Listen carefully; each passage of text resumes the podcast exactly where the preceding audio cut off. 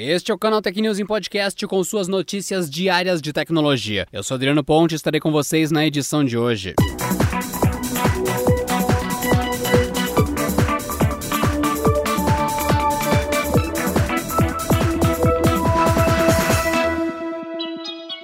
Snapdragon 888 foi oficializado na terça-feira, 1 de novembro, durante a conferência Snapdragon Tech Summit Digital 2020, e a Qualcomm aproveitou a ocasião para anunciar algumas fabricantes parceiras que utilizarão seu novo chip topo de linha em smartphones no próximo ano, entre elas Xiaomi, LG, Motorola, Realme, OnePlus, entre outras. Mas qual delas será a primeira a estrear o novo Snapdragon 888? A Xiaomi, de acordo com o próprio CEO da empresa, Legion. Em publicação no microblog chinês Weibo, logo após o anúncio da Qualcomm, o executivo afirmou que o próximo próximo topo de linha da chinesa será o primeiro smartphone do mundo com a nova plataforma. Além disso, tanto a Realme quanto a Lenovo também anunciaram que utilizariam o chip em seus próximos smartphones topos de linha. A primeira, inclusive, revelou que o seu aparelho tem codinome Race e pode ser o futuro Realme X60 Pro, previsto para o primeiro trimestre de 2021. Também é esperado que a Samsung aposte na nova plataforma Qualcomm nas versões norte-americanas e sul-coreana dos Galaxy S21 e S21 Plus e S21 Ultra, que devem ser oficializados oficializados já em janeiro. A nova geração do Exynos, por outro lado, deve fazer parte das variantes europeia e brasileira dos aparelhos. Você pode conferir a lista completa das fabricantes que usarão o processador em 2021 no site do Canaltech.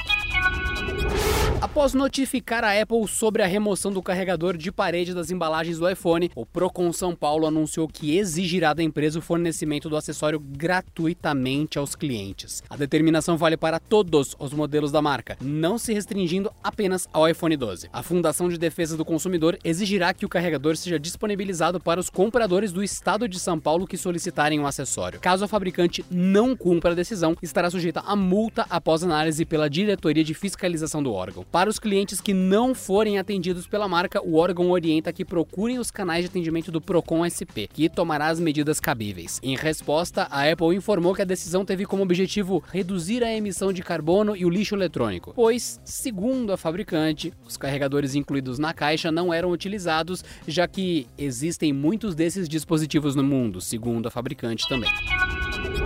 Tradição de final de ano, a playlist especial do Spotify com as músicas mais ouvidas em 2020 já está disponível para todos os assinantes. A lista reúne as faixas mais escutadas pelo usuário ao longo do ano e pode ser salva no celular ou no próprio site do streaming. Para acessar a retrospectiva 2020, é necessário atualizar o aplicativo do Spotify, tanto no Android quanto no iOS, e conferir se a conta de usuário está aberta corretamente. Depois, é só pesquisar pela playlist na barra de buscas. A empresa dividiu o especial em duas playlists, uma intitulada As Mais Tocadas em 2020 2020 e outra chamada Passou Batido, com as músicas não ouvidas ao longo do ano. O site do Spotify também relembrou os principais sucessos do ano entre os assinantes do serviço. Entre os artistas mais reproduzidos estão o rapper Bad Bunny, o cantor The Weeknd, a cantora Beyoncé, entre outros.